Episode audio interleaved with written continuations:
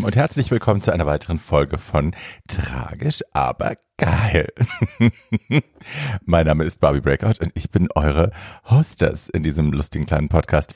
Ihr Süßen, der 1. Dezember steht bevor, der Welt-Aids-Tag steht direkt bevor, nächste Woche ist es soweit und damit auch unser Livestream. Ich gehe mit meinem HIV-Schwerpunktarzt Dr. Ingo Ochlast am 1.12. um 19 Uhr live auf live.barbiebreakout.com und beantworten da, also wir beantworten da alle eure Fragen rund ums Thema HIV, PrEP, ähm, verantwortungsvollem Sex während einer Pandemie, die Depotspritze, äh, was darf ich überhaupt noch machen, was sollte ich am besten vermeiden, äh, all diese Dinge könnt ihr uns fragen. Vielleicht habt ihr keinen HIV-Schwerpunktarzt, vielleicht äh, findet ihr es im Internet die Antworten nicht. Vielleicht wollt ihr einfach mal eine Frage auch zu Covid stellen. Auch dazu wird sicherlich äh, Ingo was zu sagen haben. Ihr könnt uns all diese Fragen stellen an weltaidstag2020 at gmail.com. Ich pack's nochmal in die Show Notes. Ich pack auch den Termin nochmal in die Show Notes und dann könnt ihr da geil uns Fragen stellen. Es wird natürlich alles anonym behandelt. Ähm, ja, ne? So. Ich hatte ja die Tage bei Instagram äh, so eine kleine Fragerunde veranstaltet und da kam unter anderem die Frage nochmal nach dem Podcast, warum ich den jetzt äh, so wahnsinnig reduzieren wollen würde und so. Ähm, da gibt es wohl Sorge. Das will ich entkräften. Also es geht mir gar nicht darum, den Podcast äh, abzusagen oder so. Auf gar keinen Fall. Der läuft weiter. Ich habe wahnsinnig viel Spaß daran. Es ist äh, mir wirklich eine Freude, jede Woche das zu machen. Nur mir ist die eine Woche, also jede Woche ist mir ein bisschen viel. Es soll weiterhin interessant bleiben. Die Qualität ist mir sehr wichtig. Die Gäste sind mir sehr wichtig. Ich möchte gute Gäste haben, jede Woche, auf die ich mich vorbereiten kann. Dann ist auch das Gespräch besser. Dann habt ihr zu Hause auch mehr davon. Ähm, und die wachsen halt auch nicht auf den Bäumen. Ne? So. Aber alles wird gut. Und ähm, ja, genau. Es wird dann ein Wechsel sein. Tragisch, aber geil. Eine Woche, die nächste Woche Too Old to Die Young. Aber man muss sich auch wirklich keine Sorgen machen. Denn erstmal haben wir noch super Gäste. ich habe die nächsten Wochen schon so ein bisschen im Kopf und ähm, ja, es wird, es bleibt toll, es wird toller und ja, ich freue mich sehr auf die nächsten Wochen. Aber hey, ähm, zunächst mal zu unserem Gast heute. Ich habe mir Max Appenroth eingeladen. Max ist äh, Aktivist. Ähm, Max setzt sich ein in der HIV-Forschung, engagiert sich dafür mehr ähm, Berücksichtigung transmännlicher Personen, weil tatsächlich in der HIV-Forschung, das war mir vorher auch überhaupt nicht klar, ähm, wird getestet und es werden Verträglichkeiten getestet und ähm, zum Beispiel der Schutz der PrEP wird getestet, wurde getestet an CIS-Personen, also an, äh, ja, ihr wisst, was CIS ist, äh, an CIS-Personen und an transweiblichen Personen, aber nicht an transmännlichen Personen, weil die einfach in der Forschungsgruppe, äh, in der Forschungsdemografie gar nicht vorkommen was absurd ist, ne? Weil transmännliche Personen haben ja einen, einen uniken Körper, der anders funktioniert als zum Beispiel ein cis-weiblicher oder ein, äh, ein cis-männlicher Körper. Das sind ja, also das Testosteron, die Testosteronzugabe, die Hormonzugabe verändert ja auch das, äh, naja, die Beschaffenheit zum Beispiel des Innenlebens, wollen wir es mal so ausdrücken. Und ähm, ist gar nicht erwiesen, ob die PrEP da wirkt oder nicht, weil es keine Testbereiche gibt. Das heißt, die testen quasi an sich selbst, ob es denn funktioniert oder nicht. Im Zweifelsfall, wenn es nicht funktioniert, ich habe Pech gehabt. Das ist natürlich äh, ein Unding und dafür setzt sich Max äh, verstärkt ein. Und ähm, wir sprechen heute darüber, wir sprechen über seine, ah, siehst du, ich habe schon wieder seine gesagt. Maxes Pronomen sind eigentlich Max. Das they, them, was man im Englischen hat für non-binary Personen, zieht bei uns im Deutschen ja nicht, weil wenn wir es durchdeklinieren, wird dann they, die Mehrzahl, wird dann ja schon wieder sie, also weiblich quasi. Deswegen benutzen wir das im Deutschen nicht. Es gibt eigene Worthybriden wie sie, er oder er, sie oder so, die äh, aber auch kaum benutzt werden. Insofern ist es ein bisschen schwierig, mit non-binären Personen im Deutschen zu sprechen, wenn sie Wert auf eigene Pronomen legen, die weder sie noch er sind. Ähm, Max sagte mir im Vorfeld, dass äh, Maxes bevorzugte Pronomen tatsächlich sein Maxes Name sind. Und ihr merkt, ich struggle. Und wer jetzt zu Hause sitzt und sich freut, dass die politisch korrekte Barbie, die uns immer vorbetet, wie es richtig zu gehen hat, ähm, selber struggelt, hey, you're in for a ride. Ich bin äh, tatsächlich bin nicht besser als irgendjemand anderes. Ich habe äh, Probleme damit, das flüssig aus meinem Mund zu bekommen. Und Max wird das ein oder andere Mal mich korrigieren müssen und auch äh, ab und zu einfach wahrscheinlich geschluckt haben. ja, It is what it is. Ich gebe mir aber Mühe, es zu verbessern. Und ich glaube, das ist das, die größte Regel oder eine der größten Regeln, die Allies für Trans People generell sich auf die Flagge schreiben müssen. Fehler machen ist das eine und äh, die zu vermeiden ist natürlich das Ziel, aber wenn sie passieren, ähm, also ne, acknowledge them, man muss sie anerkennen, man muss sagen, ja, shit, habe ich falsch gemacht und sich entschuldigen und äh, dann weitergehen. Ne? Also jetzt dann den Kontakt zu, abzubrechen oder zu vermeiden und zu sagen, oder zu sagen, ich gebe mir überhaupt keine Mühe mehr, ähm, dich richtig anzusprechen, kann es halt immer nicht sein. So. Deswegen ja, watch me fail. Könnt mir zuhören dabei, wie ich es versuche und leider immer wieder auch ein bisschen scheitere. Aber ja, ich hoffe, Max vergibt mir das und viel Spaß mit der Folge. Pussy! Ach, schön. Hallo, mein Lieber. Hallo, schönen guten Abend. Hi. Jetzt habe ich dich gerade schon mit mein Lieber angesprochen. Es ist aber gar nicht so richtig, dich mit männlichen Pronomen anzusprechen, ne? Na, es ist, äh, ich, ich beiß dir jetzt kein Ohr ab, aber äh, ich kau dir nur gleich eins ab. Aber nein, äh, nein, also ähm, es ist für mich okay. Irgendwie, also im Deutschen ist es halt einfach ein bisschen schwierig mit der Sprache und ein bisschen unkomfortabel, da irgendwelche mhm. ähm, Grätschen zu machen. Deswegen im Deutschen, sage ich mal, männliche Pronomen sind in Ordnung. Wenn es eine Möglichkeit gibt, Pronomen zu vermeiden, dann freue ich mich auch darüber. Und im Englischen benutze ich halt they, them mhm. Pronomen, ähm, um das einfach, also so, so ein bisschen zu entmännlichen wieder, mhm. wie auch immer. Aber ja.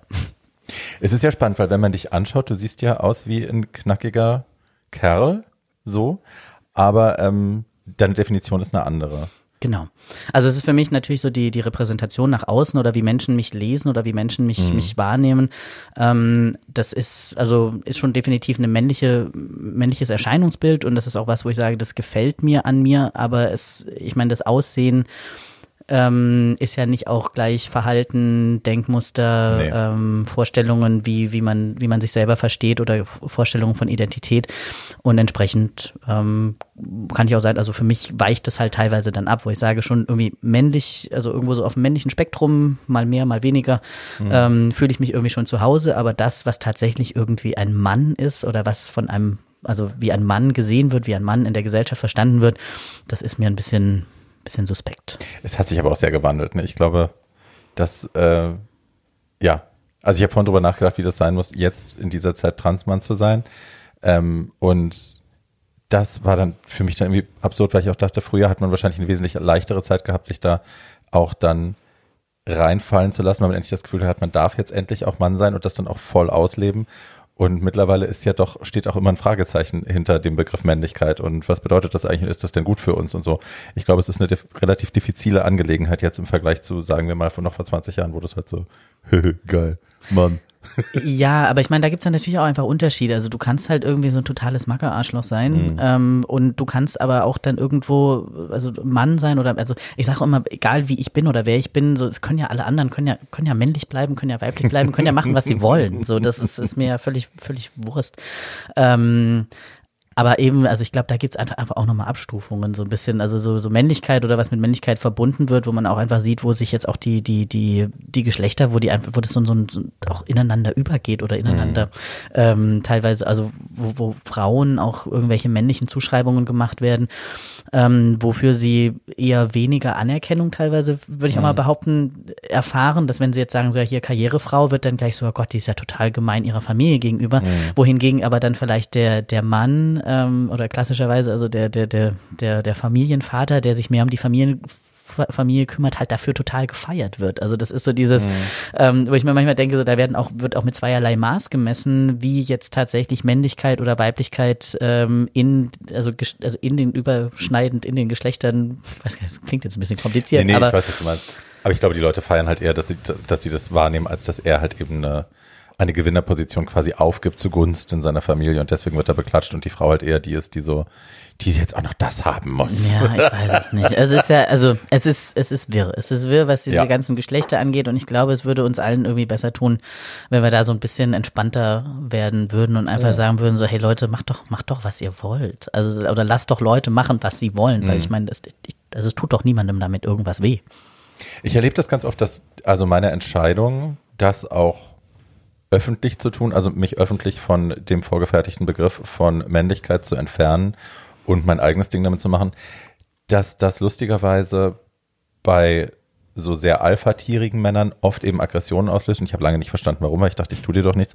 Und dann irgendwann wurde mir klar, es ist, glaube ich, der Leidensdruck, selber aus dieser Rolle nicht rauszudürfen und dann jemand anderen zu sehen, der das frei tut. Ja, ja. ja wahrscheinlich eben. Und so dann ist es so ein, how fucking dare you? So, Ja. ich bestrafe dich jetzt dafür, dass du Dinge tust, die ich mir nicht erlaube. Ja, oder halt einfach so dieses, ähm, also es ist ja auch immer ein bisschen so dieses Gefühl, wo ich, also oder wo ich das Gefühl habe, so dass das halt Geschlechter so die letzte, äh, letzte Bas- Bastion der, der Menschheit ist, wo sich so versucht wird, so mit wirklich mit Krallen dran festzuhalten. Ähm, und wenn dann jemand es wagt zu sagen, so ja, ich, ich stups da mal an diesem Kartenhäuschen und man sieht, wie schnell dieses Kartenhäuschen auch zusammenfällt, ähm, dass da halt tatsächlich, dass, dass da Leute einfach Angst bekommen. Und ich kann das auch irgendwo auf gewissen, also wenn ich versuche, mich da rein zu versetzen, kann ich das auch irgendwie nachvollziehen und auch irgendwie sagen, okay, das, was ich jetzt erlebe, also mein, meine Transidentität und irgendwie auch zu, zu empfinden oder also als quasi als Mädchen erzogen zu äh, erzogen worden zu sein, als, als ein paar Jahre sozusagen auch als Frau gelebt zu haben und zu wissen, wie es ist, als auch als Frau in der Gesellschaft behandelt zu werden und dann festzustellen, das bin ich nicht.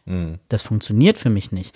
Ähm, dass das für Leute schwer nachvollziehbar ist oder dass das wirklich ein komplexes Thema ist ähm, und dass es einfach, also ja, einfach kompliziert ist. Aber auf der anderen Seite dann eben dieser, dieser, dieses Aufzwingen dann so von wegen, nur weil du es nicht verstehen kannst, darf ich das jetzt nicht machen. Das ist halt was, das kann ich nicht nachvollziehen. Also wo ich sage, das hat doch mit dir überhaupt gar nichts zu tun. Egal, ob das selbst meine Familie, wenn ich sage meine engste Familie, es hat ja nichts mit deren, also ich rüttel ja nicht an deren Identität. Natürlich an unserem Familienbild, das hat sich dann ein bisschen verändert von irgendwie Eltern und, äh, und, und wo sich dann irgendwie so die, die Sohn, Tochter, wie auch immer, ähm, sich da Dinge gewandelt haben, aber an, als, ist, ist meine, also ich bin ja als Person immer noch, ich bin ja immer noch da. Ja. Ich bin ja nicht weg. Es hat sich halt einfach nur die, die Form, die Hülle ein bisschen verändert und auch eben, wie ich wahrgenommen werde. Und aber eben auch, wo ich sage, mein Wohlbefinden hat sich einfach ganz Natürlich. eklatant, Natürlich. eklatant positiv entwickelt. Natürlich. Ähm, du hast gerade schon gesagt, du hast auch ein paar Jahre als Mädchen quasi gelebt in dieser Gesellschaft. Magst du mir davon erzählen, wie das war für dich, dieser Bewusstwerdungsprozess als Kind, nehme ich mal an schon? Oder wann, wann ist das passiert? Das ist schon als Kind, also die, ich habe ich hab schon Erinnerungen an, an tatsächlich wirklich früheste Kindheit, wo ich irgendwie, wo ich Dinge für mich erlebt habe, wo ich gemerkt habe, also ich glaube, dass das andere Kinder nicht so erlebt haben. Also Mhm. ich habe einen älteren Bruder und ich habe dann immer gesehen, ja, ja, da hat er was irgendwie zwischen den Beinen, was ich halt nicht habe. Und dachte ich, ja gut, der ist älter, da, das wächst mir halt. Das dann auch. Ne? Ja. Und ich erinnere mich auch dann, also ich bin nicht christlich, großchristlich erzogen worden. Also man, wir sind einmal im Jahr prestigemäßig Weihnachten in die Kirche gegangen. So, das war, damit man mal gesehen wurde. ähm, und haben aber immer so ein Abendgebet gemacht, so und dieses so von wegen, ich bin klein, mein Herzchen ist rein, niemand soll drin wohnen, außer das Jesuskind allein, bla bla bla. Ähm, furchtbar, ja, ne? ähm, und dann der Nachsatz, der bei mir dann kam, war dann, und lieber Gott, morgen wache ich auf und habe einen Schniedelwurz. ohne Witz, ohne Witz, wirklich so diesen, diesen Satz habe ich so oft, so oft als Kind wiederholt, weil ich halt gemerkt habe, also diese körperlichen Unterschiede habe ich halt ziemlich schnell verstanden und aber auch verstanden, dass eben mein Bruder anders behandelt wird als ich. Und ich gedacht habe, wenn das dann da ist, dann werde ich auch anders behandelt, dann werde ich auch so behandelt wie er. Und ähm, ja, irgendwann kam dann die traurige Gewissheit, dass es so nicht funktioniert. Und ähm, habe dann tatsächlich eben auch versucht, also ich war schon immer so ein, so ein, also sagen wir mal, so ein burschikoses Mädchen, irgendwie mit kurzen Haaren. Und zwar irgendwie Leute, die mich nicht kannten, wussten auch nicht so recht, ist es jetzt ein Junge, ist es ein Mädchen, haben mich auch meistens eher erstmal in die jungen Kategorie gesteckt. Und dann irgendwann kam natürlich so Pubertät und halt auch die Erwartungshaltungen. So die Erwartungen an, ja, jetzt musst du halt anfangen, BH zu tragen. Ich habe den kleinsten Brustansatz gehabt und irgendwie, dann wurde mir so irgendwie ein BH vorgehalten. So, hier, trag das doch mal. Und freu dich drüber. Du wirst jetzt eine Frau. Ja, so in etwa. Ähm, nee, und dann auch so vor allem diese, diese, wirklich diese Rallye, die irgendwie auch in der, also innerhalb der Gruppe von Mädchen stattgefunden hat, so wer hat denn jetzt schon seine Periode und halt so dieses ganze Gedöns irgendwie so, also was ich einfach, was für mich total schwierig war, also weil ich vor allem auch noch ähm, dann eine der letzten war in meiner Klasse und das war ganz, ganz furchtbar, weil dann alle schon so, ja, ich bin halt jetzt eine Frau und du halt noch nicht und das war halt schon wieder so dieses, dieses Othering irgendwie äh, schon, schon innerhalb der Gruppe von Frauen, wo ich schon gemerkt habe, eigentlich gehöre ich da ja gar nicht dazu, habe es aber nicht verstanden. Und ähm, nee, und das war dann auch so dieses, dass ich dann auch ähm, für mich relativ früh auch festgestellt habe, dass ich eigentlich, also mit Männern in der Rolle als Frau oder als Frau gesehen, das hat für mich überhaupt nicht funktioniert. Dann dachte ich halt, ja gut, okay, dann Umkehrschluss muss ich halt irgendwie lesbisch sein. So, weil wenn es mit Männern nicht klappt, dann das.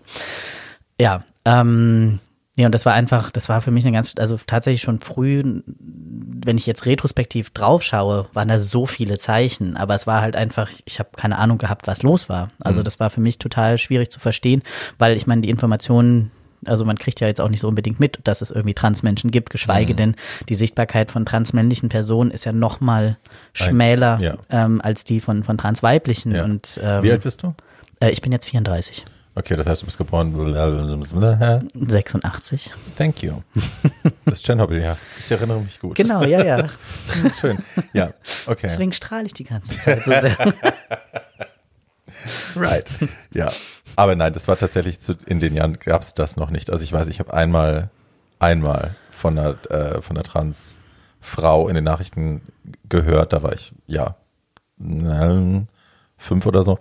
Ähm, und das war schon eine Sensation. Und da ging es auch nur um die OP. Also es ging nur um, äh, ich glaube, ich weiß gar nicht, ob es Christine Jorgensen war oder so, aber es war halt irgendein so ein ähnlicher Ja. Case. Erste Mal in Deutschland, lalala, irgendwie sowas. Äh, und das war eine Riesensensation und es ging auch um nichts anderes, aber Transmänner gab's nicht.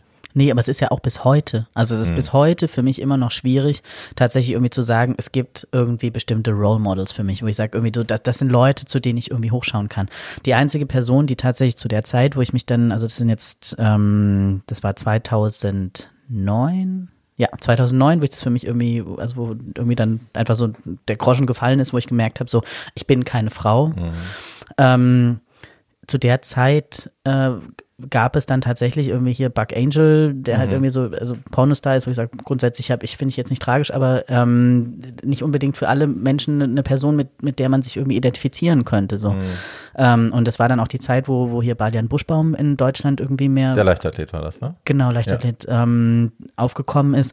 Und ich habe halt sein Buch gelesen, habe halt gemerkt, so, nee, irgendwie seine Story ist halt so komplett anders als, als meine, weil, weil für, für ihn war das halt auch so dieses ähm, klare, klare Transition von Frau oder beziehungsweise nie Frau oder nie Frau gewesen, aber ich bin halt ein Mann. Und dieses ich bin ein Mann und, und und halt auch wirklich so, man muss dann halt irgendwie alle Prozesse durchlaufen und alle Operationen und so weiter, wo ich für mich halt festgestellt habe, so das ist nicht, das fühlt sich für mich nicht richtig an, aber dann irgendwie auch dann rauszufinden, gibt es denn eigentlich auch andere Möglichkeiten zu sagen, so ja, ich muss ja eigentlich nicht irgendwie alles tun und ich muss mich auch nicht zwangsläufig als Mann verorten oder als Mann identifizieren. Das ist auch ein Prozess, wo ich sage, das, das, handle ich bis heute noch aus. Also meine Identität, Right. äh, das, das ist äh, oder auch Leute, die mich fragen, ja, wann hast du denn, ähm, wann hast du denn deine Transition, wann, wann, wann war das denn vorbei? Oder wo ich sage so, das ist nicht vorbei. Das geht für mich permanent weiter. Also weil A, ich brauche halt die weitere medizinische Versorgung, ich brauche alle drei Monate meine Hormone und so weiter. Aber es ist so diese, diese Auseinandersetzung mit mir selbst und meiner Identität, das ist irgendwas, was sich stetig irgendwie, was stetig irgendwie weitergeht. So, das ist nicht an einem Punkt für mich, wo ich sage, das ist für mich nicht abgeschlossen. Erlebst du Anfeindungen? Ähm, weil ich kenne das an meinem Freundeskreis, ich kenne verschiedene Transfrauen in meinem Freundeskreis, die ein ähnliches Verhältnis haben zu ihrer Transition und die auch sagen, ich muss nicht alle chirurgischen Schritte durchlaufen, äh, um als Frau wahrgenommen zu werden oder mich so zu fühlen. Ähm, ich mag meinen Schwanz, ich so, ich behalte den, ähm, zum Beispiel. Und die werden oft von älteren Transfrauen extrem angefeindet, die dann, wo dann irgendwie gesagt wird, das, du bist keine richtige Transfrau, du bist eine Schande für uns. Ja. Da, da. Es Erlebst gibt, du sowas? Ähm, ich persönlich habe das jetzt so für mich noch nicht irgendwie erlebt, aber es gibt natürlich, also in der Community, in der Trans-Community auch ein paar einzelne, also ich sage wirklich, es sind wenige, dafür aber leider teilweise auch sehr laute Stimmen, Das haben sie so an sich. die halt tatsächlich sagen, Die du bist nur in Anführungszeichen, wirklich ganz, ganz riesengroße, glitzernde, Mhm. leuchtende Anführungszeichen, richtig trans, wenn du alle Schritte vollziehst. Wo ich mir denke so, ey, wer bist du denn, dass du sagst irgendwie, A, wer ich sein darf, wie ich sein darf, wie ich mich zu identifizieren habe und B, was ich mit meinem Körper machen soll. Ja. So, das ist völlig falsch und halt auch, also einfach auch jetzt gerade natürlich, man merkt es eben auch an den jüngeren Generationen von, von Transpersonen, dass diese wirklich Identität, also non-binary oder nicht binär, ähm, genderqueer, also irgendwo wirklich Menschen, die sich halt äh, weder als männlich oder weder als männlich-weiblich äh, darüber, darunter, dazwischen oder bisschen mehr männlich, aber auch vielleicht ein bisschen weiblich ähm, identifizieren, dass, ähm, dass, dass, dass von, also dass die von diesen, sagen wir mal, quietschenden Stimmen zu hören bekommen, ja, du bist ja nicht richtig trans. Du hast es ja nur, du machst es ja nur in deinem Kopf, wenn du dann vor allem auch noch nicht mal irgendwelche Schritte, körperlichen Angleichungsschritte machen möchtest, dann bist du ja gar nicht richtig trans. Das ist ja das, dann stimmt ja da bei dir was nicht. Weil ich Ja. sage so, hey, Wirklich, so, Ja. nee, so funktioniert's nicht. Candy hatte neulich so eine, so eine Uschi auf, auf Instagram im Wickel. Eine, also junge Transfrau, die ist, ich möchte sagen 20 oder so. Ähm, und auch visible, also ne, sie geht damit ganz offen um. Die sie aber angreift, weil sie irgendwie eine Drag Queen ist. Also es gibt, es gibt nichts dazwischen, es gibt nur Mann und Frau, äh, Non-Binary ist alles Keks und so und äh, Spectrum ist ein Keks. Ihr müsst entweder, entweder bleibst du ein Mann und hörst auf dich zu schminken oder du gehst alle Schritte hundertprozentig, wo du auch denkst, Girl. Ja, also ich meine, die, das sind halt die Probleme, die die Leute eigentlich mit sich selber ausmachen müssen. Wenn ich also wenn sie dann anfangen, das irgendwie auf andere Leute umzuwälzen, dann wird's halt ein Problem. Und ich sag mir halt, hey, identifiziert, also es gibt genügend Transpersonen, die auch von von sich, also von von sich sprechen und sagen, ich bin jetzt also eine Person, die als als männlich äh, geboren wurde oder halt wo auf dem, auf, dem auf der Geburtsurkunde ursprünglich männlich stand, die jetzt eine weibliche Identität lebt und sagt, ich bin eine Frau noch nicht mal sagen, ich bin eine Transfrau, sondern ich bin eine Frau oder vielleicht auch eine Frau mit Trans-Vergangenheit. So völlig in Ordnung. Macht das. Wie gesagt, also egal, ob das jetzt Cis-Menschen sind, also Menschen, die sich mit ihrem Geburtsgeschlecht identifizieren, wo ich sage, sei doch Frau, sei Mann, sei was auch immer du willst, sei ein Einhorn, sei keine Ahnung, ähm, aber lass doch andere Leute so sein, wie sie wollen. Also das geht nicht nur an die, sagen wir mal, äh, nicht-Trans-Menschen, also an die Cis-Menschen, mein, mein Appell, sondern eben auch an unsere eigene Community, zu sagen so, hey, lasst uns doch einfach die Vielfalt, ähm, die wir in unserer Community haben, leben und auch vor allem feiern und auch irgendwo auch, auch sagen, das ist, das ist, das ist unser großer, unser großer Vorteil, eben diese Viel, Vielfältigkeit, die wir haben. Ja, und es ist ja auch ein Zugewinn, den wir alle schon erlebt haben. Also wir haben, haben alle, glaube ich, die Reise erlebt von in unserer Kindheit äh, wenig, weniger große ähm, Möglichkeit von Definitionen, von, von Zuordnung, von ne, wer bin ich eigentlich, was bin ich eigentlich und das Scheitern daran. Also Ja. früher nur Mann und Frau, dann in meinem Fall war es, Trans war schon ein Begriff, also Transsexualität war ein Begriff. Da dachte ich, okay, dann muss ich also transsexuell sein, weil ich für mich klar gefühlt weder konkret Mann noch konkret Frau bin. Ja. Äh, und habe da sehr lange drunter gelitten, auch weil ich dachte, okay, dann muss ich jetzt eben Transition machen, ich muss Hormone nehmen, ich muss all diese Dinge tun. Es fühlt sich aber nicht so an, als würde ich das wollen Ja, ja. Und war damit am struggeln, bis dann irgendwann andere Dinge, andere Begriffe bei mir auftauchten, wo ich dann dachte, ach guck mal. Und also ne, die Leute müssten doch eigentlich auch erinnern, dass sie mal darunter gelitten haben, dass es weniger Begriffe gab, weniger Toleranz gab. Warum das jetzt als gelerntes System weiter transportieren und andere Leute damit terrorisieren? I don't get it. Ja, aber ich glaube, es ist, es sind vielleicht eben auch diese Erfahrungen, die wir machen, dass wir permanent irgendwie so eine Fremdbestimmung erleben und vielleicht dann auch mit diesem Gefühl, ähm, jetzt, wenn man in einer Position ist, vielleicht eine andere Person fremd zu bestimmen, dass man dann irgendwie so, so ein bisschen erhaben ist. Seite. So, ja, who knows, who knows. Ich weiß es nicht. Aber auf jeden Fall, ähm, ich wiederhole mich, lasst doch einfach alle machen, was sie wollen. Yes, yes. Äh, ich wiederhole mich jetzt auch. Ja. Erzähl mir noch ein bisschen, ähm, wann du gemerkt hast, dass es so, tatsächlich genau. konkret anders ist und wie die, wie die Erfahrung war. Ähm, also das war wie gesagt 2009, das war im, im, im, im Juni, ich weiß, ich war das nicht weit von hier äh, im, äh, wie, wie heißt das denn da, neben dem, neben dem Watergate, da ist irgendwie so ein Club, ich habe schon wieder den Namen vergessen. Krieg und Frieden oder nee, Nee, Bier und wie hieß Frieden. das, wie hieß das denn früher? Das ist, es hieß, das ist, es ist ja schon Irgendwas weit her. Ich meine, genau, irgend, also Ich habe keine Ahnung, das ist mich Anyway, drei. Ja. Es war ein Club, äh, es war eine wilde Nacht. Ähm, und irgendwann stand ich auf der Tanzfläche und habe einfach angefangen zu heulen. Und dann kam eine Freundin auf mich zu und meinte, so, was ist los? Was, was, was, was ist denn passiert? Und ich so, ich weiß es nicht. Es war irgendwie so ganz dramatisch. Es war so ein ganz, ganz komischer Moment, wo ich dann auch noch gesagt habe, so, du, ich hör mal zu, ich glaube, also ich bin, ich bin, ich bin keine Frau. So, also das ist so, ähm, das hatte sich irgendwie so über die, die Wochen, Monate vorher schon irgendwie so ein bisschen angekündigt, wo ich irgendwie mal wieder Träume hatte, äh, wo mich Freundinnen und Freunde Max genannt haben. In meinem Traum. So, und ich war, bin halt morgens aufgewacht und so, ah, irgendwie, was, was, was, was ist denn da los? Also was, was, ja genau, warum passiert das? Und halt nicht nur einmal, nicht nur zweimal, sondern mehrfach.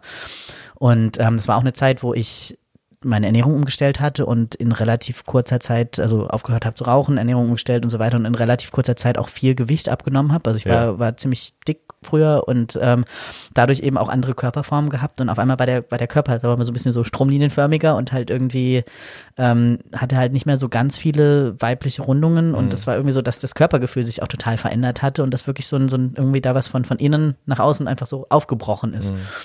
Und das war einfach ein wahnsinnig befreiendes Gefühl, also befreiend, befremdlich und ähm, besorgt auch gleichzeitig, weil ich halt vor allem nicht wusste, weil ich nicht wusste, wer oder was ich bin. Das war so dieses wirklich so, ich weiß, was ich nicht bin, aber wie gesagt, dieses, was bin ich denn jetzt? Weil natürlich dann auch mal die Fragen kommen, so, ja, und, und was, was machen wir denn jetzt mit dir? Wer, wer bist du denn jetzt so dieses in, in, also man muss sich ja dann auch immer wieder erklären. Mhm. Und ähm, genau, und das hat sich, hat dann aber irgendwie so seinen, seinen Lauf genommen. Ich habe dann irgendwie, sagen wir mal, knapp zwei Jahre, so in Anführungszeichen, so ein bisschen so ein Doppelleben geführt, weil ich halt so in meinem Zuhause hier in Berlin unter meinen Freundinnen und Freunden ähm, das halt sozusagen ausgelebt habe, aber zum Beispiel ich war in der Zeit noch in der Ausbildung und das, ich hätte das in meinem Betrieb, also ich habe äh, bin gelernter Tischler, ich hätte das nie im Leben dort irgendwie ansprechen können oder nie im Leben irgendwie äh, da da da irgend, irgendwas verlauten lassen können. Das heißt, mhm. ich habe halt dann wirklich bin jeden Morgen dann irgendwie mit meinem noch BH und halt sichtbaren Brüsten sozusagen in den Betrieb gegangen.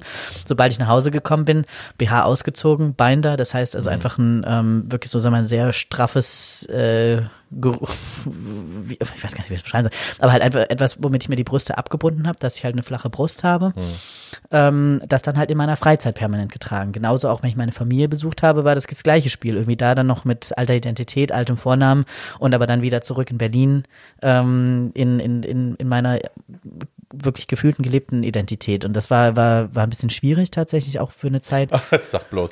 Das, du erzählst das so gelassen, aber das klingt ja nach einem ganz schönen Mindfuck auch. Das war ein totaler Mindfuck, weil das auch vor allem so, also dann, ähm, dann auch teilweise Freundinnen und Freunde das manchmal irgendwie nicht so ganz auf die Reihe gekriegt haben mit meinem neuen Namen. Und ich erinnere mich noch, im alten Schwutz war das noch, ähm, war ich dann halt auf der Männertoilette.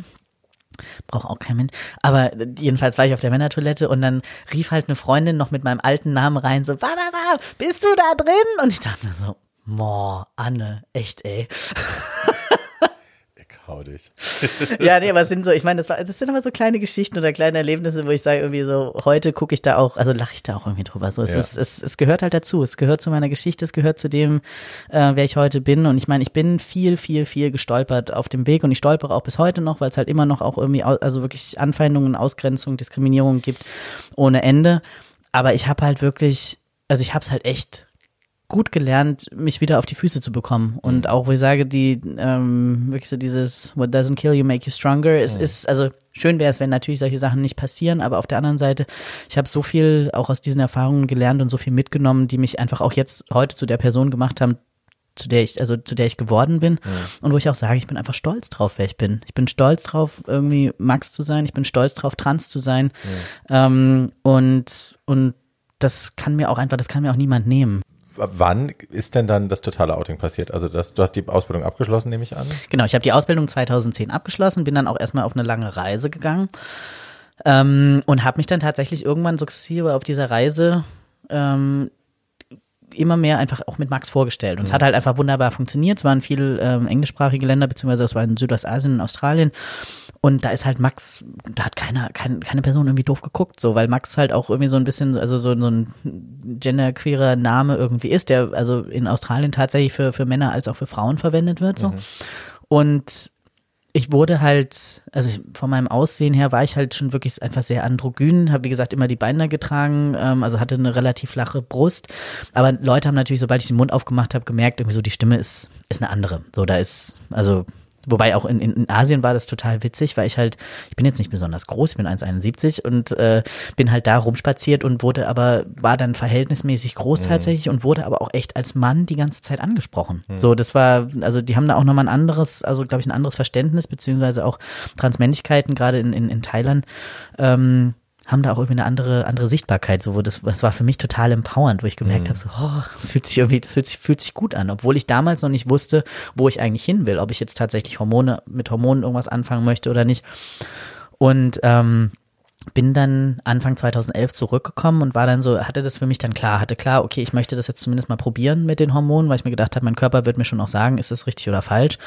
Da habe ich irgendwie genug, sagen wir mal, äh, Vertrauen in meinen Körper gehabt und habe das dann auch meinen Eltern gesagt und habe gesagt, so hört mal zu, ähm, so und so sieht's halt jetzt aus. Und das war für meine Eltern nicht einfach, aber sie haben es halt von Anfang an akzeptiert, haben es von Anfang an angenommen. Ähm, sicherlich irgendwie ein oder andere Sachen gesagt, die sie vielleicht heute so nicht mehr sagen würden, aber ich habe den vollen Support gehabt so ja. und das war und das war das was was gezählt hat. Also ich habe meine Familie nicht wie viele andere aus meiner Community verloren, mhm. sondern habe bis heute meine Eltern hinter mir stehen, die mir auch immer immer wieder sagen und bekräftigen, wie stolz sie sind, irgendwie, dass ich meinen Weg gegangen bin, dass ich also welche Entscheidungen ich für mich getroffen habe, dass das einfach dass dass sie das, wie gesagt ja mit Stolz erfüllt. Mhm. So ähm, deswegen ja. Ich habe ähm, gerade gestern eine Podcast-Folge aufgenommen oder vorgestern, ähm, die erst in ein paar Wochen rauskommt, aber zum Thema Share. Und äh, da ging es natürlich dann auch um Chess Bono und Mhm. also um ihren, um ihren Sohn, der ja auch äh, trans ist. Und ähm, wie Cher sich da so ein bisschen durchgestolpert hat über die Jahre. Also es gibt ja auch diesen Letterman-Auftritt, wo sie ihn äh, misgendert Mhm. hat und dann sagt sie auch noch, oh, she's gonna kill me oder so. Und man denkt sich echt so, oh Gott, Alter. Ja. Und dafür wurde sie ja wahnsinnig harsh angegriffen, auch aus der Trans-Community. Ähm, und ich habe dann gest oder vorgestern, wann auch immer das war, in dem Podcast auch nochmal gesagt, ich glaube, es ist irrsinnig schwierig für Eltern oder für Angehörige, also auch wenn es Kinder sind bei einem, bei einem Vater oder einer Mutter, die später sich outen, Ja. ähm, über mehrere Jahrzehnte gelernte Pronomen so auf die Schnelle zu ändern. Ich glaube, es passiert schnell mal, dass man da in alte Muster rutscht. Und ja, das wobei, ich, da, da, darf ich von meiner Oma erzählen? bitte. Oh, meine Oma. Also sie ist leider nicht mehr am Leben, aber ähm, die hört uns gerade bestimmt zu und ich freue mich drüber. Und zwar, da sage ich immer, Deine Oma hört also tragisch, aber geil. Alles ja, klar. absolut. Hallo. ähm, nee, die war, also die war, die war toll, weil die halt einfach tatsächlich, ähm, also es, war- es war ein langes Hin und Her, weil meine Mutter immer dann gemeint hat, ja, das kannst du dir nicht erzählen, das kannst du dir nicht erzählen. Und ich habe immer, habe halt mit ihr viel telefoniert. Die hat nicht, äh, also die hat in Frankfurt gewohnt. Und dann hat sie mich immer gefragt, sag mal, hast du eine Erkältung? Was ist denn los? Deine, deine Stimme? Und ich, ähm, genau, und dann, und dann meinte sie halt so irgendwie, naja, ähm, also äh, irgendwann hat meine Mutter dann, die hat mir noch nie eine SMS geschrieben davor. Ist, also und Der schrieb mir dann irgendwann, schrieb mir eine SMS und sagte, ich habe es der Oma erzählt. Nach zwei Jahren. So. Nach zwei Jahren ich auch meine Oma nicht mehr sehen Mhm. können und so, weil es halt irgendwie nicht klar war, was passiert. Ich dann irgendwie einen Hörer an, an, ans Ohr genommen, meine Oma angerufen und die so, warum hast du das nicht früher gesagt? Erste, erste Aussage. Zweite Aussage war dann, ich habe da jetzt aber mal eine Frage. So, wenn du dann, also so wie du jetzt bist, was ist denn, also wenn du dann mal jemanden kennenlernst, also eine, eine Frau jetzt so, wenn du eine Frau kennenlernst, was, was, machst du denn da? Ich dachte so, Gott, meine 84-jährige Oma versucht gerade mit mir über Sex zu sprechen. fand ich ein bisschen, fand ich ein bisschen süß. Jedenfalls hat Ups, diese. Frau es geschafft, nicht ein einziges Mal meinen alten Vornamen zu verwenden, Wow. nicht ein einziges Mal einen falschen, das falsche Pronomen zu verwenden. Sie hat einmal, ist ein bisschen gestolpert, hat sich dann aber sofort wieder aufgerappelt und einmal dann, also das war dann, das hat sich auch leider das letzte Mal, wo ich sie gesehen habe, war ich nämlich vor dieser, äh, Quatsch, nee, ich bin nochmal woanders dann länger weggeflogen, ähm, habe ich dann, war ich bei ihr zu Besuch und da war dann auch meine Tante noch mit da. So.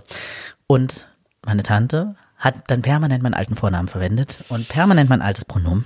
Meine Oma irgendwann mit der Faust auf den Tisch gehauen hat gesagt, ich sage jetzt den Namen nicht, sonst kriege ich vielleicht Ärger, wenn sie das hört, hat dann ihre Tochter äh, zur Raison gezogen und hat gesagt, du nennst den Jungen jetzt bei seinem Namen und seinem richtigen Pronomen. Oder beziehungsweise, also sie hat nicht Pronomen gesagt, aber du sprichst den Jungen jetzt richtig an. Irgendwie sowas in die Richtung. Und ich war dann so, Tränchen in den Augen oder so. Und da denke ich mir halt immer so, hey, es ist also klar, Familie, Gewohnheit, bla bla, aber ey, wenn meine 84-jährige Oma es wirklich schafft, die noch nie irgendwie mit dem Thema in irgendeiner Form in Berührung gekommen ist, das gebacken zu bekommen, dann schaffen das halt alle anderen auch. Klar.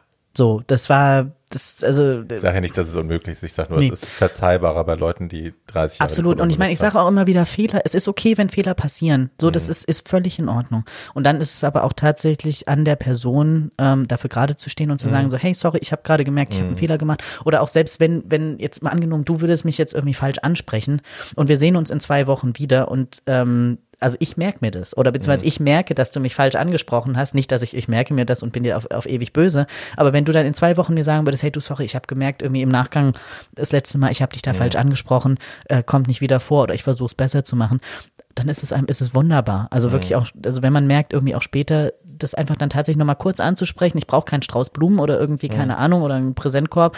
Ähm, So eine als kleine Parade. wäre das schon. nur so ein kleines Pralinendöschen so. Nein, aber ähm, das, das brauche ich nicht. Ja, ja, ja. Aber halt wirklich so diese kurze Anerkennung, ich habe einen Fehler gemacht ähm, und ich mache es besser. So, Mhm. oder ich habe es festgestellt, ich habe es gemerkt, tut mir leid.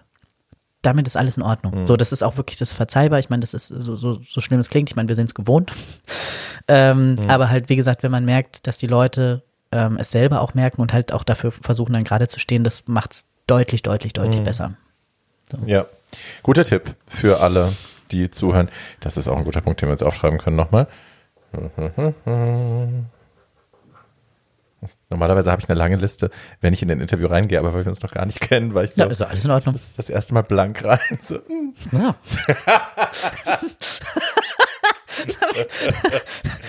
oh Gott, dieser Tag. Was habe ich vorhin gesagt? ja, genau. Wir legen nicht gleich los, wenn du reinkommst, wir lernen uns erstmal kennen. Ja, genau, genau. In der, in der, in der Vorkommunikation. It's very grinder. ja. Jesus. Oh, Ach ja. ja. Cheers. Cheers.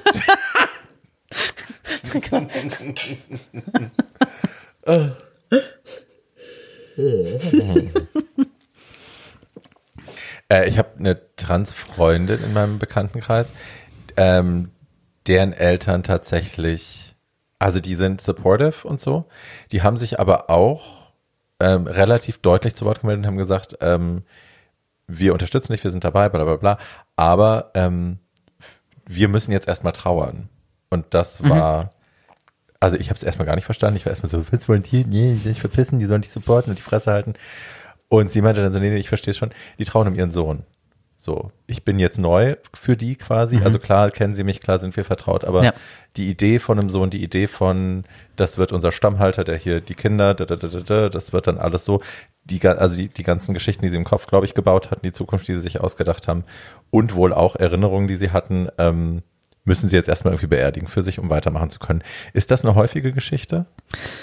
Ähm, ich habe schon mal davon gehört, tatsächlich, aber ich, ich weiß jetzt nicht, wie, wie, wie common das wirklich ist, also dass halt irgendwie Eltern da, da trauern. Ich meine, ich sage mal, meine Mutter hat, glaube ich, schon irgendwie mit fünf, also als ich fünf war, den Trauerprozess äh, durchlaufen, dass sie einfach nicht dieses, dieses kleine Püppchenmädchen irgendwie hat. Nee, tatsächlich. Also es war wirklich, wenn man sich Bilder von mir als, als Kind anguckt, irgendwie so mit langen blonden Haaren und irgendwie rausgeputzten Kleidchen und ich äh, immer nur wirklich so total gezwungen in die Kamera gelächelt habe, weil es für mich einfach furchtbar war. Es war ganz, ganz, ganz schlimm für mich früher, diese, diese also wirklich dieses, dieses Püppchen und, und Mädchenhafte, irgendwie diese Kleider und zum Glück haben meine Eltern irgendwann gesagt, ja genau, dann schneiden wir dir halt jetzt die Haare ab. ähm, und dass sie das auch wirklich zugelassen haben. Und auf der anderen Seite, ich hatte tatsächlich, als ich dann auch meine Vornamens- und Personenstandsänderung, also quasi eine rechtliche Anerkennung meiner, meiner äh, neuen Namen, ähm, habe angestrebt oder, oder beziehungsweise den Antrag eingereicht habe, habe ich meine Eltern gefragt, so wollt ihr mir einen neuen zweiten Namen geben? So, Auch viel lieb. ähm, weil ich habe, also ich bin bin gesegnet mit vier Vornamen oder ich war gesegnet mit vier Vornamen, ähm, weil ich auch die Namen von meinen Patentanten bekommen habe, die ich dann halt einfach, also auch ich habe zu den Menschen eine sehr, sehr gute Beziehung und habe halt die Namen dann quasi in der männlichen Form übernommen. Und das war aber damals, war das für meine Eltern noch so ein bisschen schwierig. Also deswegen, ich habe jetzt nur drei Namen. Also ich habe meinen Vornamen Max und halt die, die Namen äh, meiner, meiner Patentanten in männlicher Form. Und ich glaube, würde ich jetzt heute nochmal fragen oder hätte ich jetzt heute nochmal die Chance, auch nochmal einen Namen hinzuzusetzen, dann würden es wahrscheinlich, meine Eltern würden es wahrscheinlich auch nochmal, sich nochmal anders überlegen. Aber damals war das für die noch ein bisschen zu viel. Das hat man gemerkt, dass sie da irgendwie so ein bisschen überwältigt waren oder irgendwie, dass es so, ja, ja, nee, nee, nee wir, fällt uns jetzt nichts ein, so in etwa. Ähm, weil das war wirklich das, ja, aber ich glaube, so ein richtiger Trauerprozess in dem Sinne, also sie haben es halt ziemlich schnell verstanden, dass ich ja als Mensch nicht weg bin. Dass ich ja wirklich, ich bin ja, ich bin ja der gleiche Mensch. Ich bin ja wirklich die gleiche Person, außer dass ich halt einfach glücklicher, ausgeglichener, entspannter Ja. und so weiter bin ähm, und einfach weiß, wer ich bin. Also Ja, das ist schön. Ich stelle mir, also ich, habe mir das den Moment hundertmal vorgestellt, wie das sein könnte für mich und habe dann irgendwann ja realisiert, okay, das ist that's not your journey, so. Aber ja, es muss ein wahnsinnig tolles Gefühl sein, irgendwann das Gefühl zu haben, ich bin jetzt zumindest ein Stück weiter bei mir angekommen. Ich bin in einer Realität, die mich nicht mehr einschränkt, die Ja. mich nicht mehr konstant ankotzt und unterdrückt und Ja. wo ich vorgeben muss, was zu sein, was ich nicht bin. ja. Ich meine, es gibt genügend andere Dinge, die dann Ja. da mitkommen, die einen dann ankotzen oder unterdrücken, aber das ist ein anderes Thema. Ja. Ähm, bist du ein Supporter von, dass man quasi Jugendlichen vor der Pubertät schon Hormone gibt? Also ich will es kurz erklären, es äh, gibt viele Leute, die sich dafür aussprechen, quasi bei Kindern oder Jugendlichen, die eben schon sehr klar für sich in Anspruch nehmen können, dass sie äh, trans sind, dass man denen eben die Pubertät erspart, wo dann ja die Reise erstmal in die andere Richtung gehen Ja. würde und sie äh, Geschlechtsmerk äh, sekundäre oder primäre, sekundäre Geschlechtsmerkmale entwickeln, die ne, dem anderen Geschlecht zugeordnet werden, die Stimme tiefer wird oder höher oder ne, ne. Ja. Ähm, Und dem kann man natürlich entgegenwirken, wenn man rechtzeitig Hormone gibt. Bist du da dafür? Absolut. Also absolut, weil eben, ähm, also ich meine, Kinder können wirklich in, schon im, im, im Kleinkindalter von zwei bis drei Jahren ausmachen, wer sie sind. Wie gesagt, ich meine, an, an meinem eigenen Beispiel war ja auch da schon, also ich konnte es nicht, ich konnte es in dem Sinne nicht verbalisieren, äh, oder beziehungsweise ich habe es, glaube ich, also als Kind bestimmt auch irgendwie geäußert, so dass ich, dass ich irgendwie anders bin oder dass ich irgendwie anders sein möchte.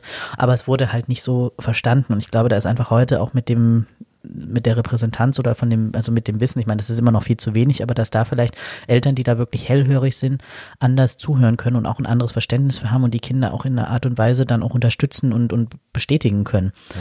Und was man zumindest, wenn man jetzt sagt, okay, weil jetzt eine Person vielleicht nicht zu 100 Prozent, also weil es nicht ganz klar ist oder was auch immer, ähm, dass man halt zumindest sagt, man nutzt halt Hormonblocker, mhm. um, um halt zumindest die Pubertät zu verlangsamen oder einfach hinauszuzögern, mhm. um einfach zu schauen, okay, soll sich die Person nochmal irgendwie drei, vier Jahre, hoffentlich nicht so lang, aber oder vielleicht nochmal ein, zwei Jahre irgendwie entwickeln. Ähm, wobei ich aber auch sage, wenn eine Person klar für sich über einen längeren Zeitraum verbalisiert, so ich möchte das und das und das und das, mhm. dann ähm, können, also sollten ein, sollten auch diesen Wünschen nachgegangen werden. Weil wie mhm. gesagt, also wenn, wer schon die Kraft hat, in so einem jungen Alter einfach wirklich so eine, also so klare Aussagen zu treffen und für sich zu sagen, das bin ich nicht. Oder, ja. oder das bin ich oder wie auch immer, dann muss man das auch einfach für voll nehmen. Ja. Egal, ob man das jetzt toll findet oder nicht, aber das ist ja wiederum, lasst doch die Leute machen, was sie wollen. So in etwa, da sind wir wieder beim. Ja.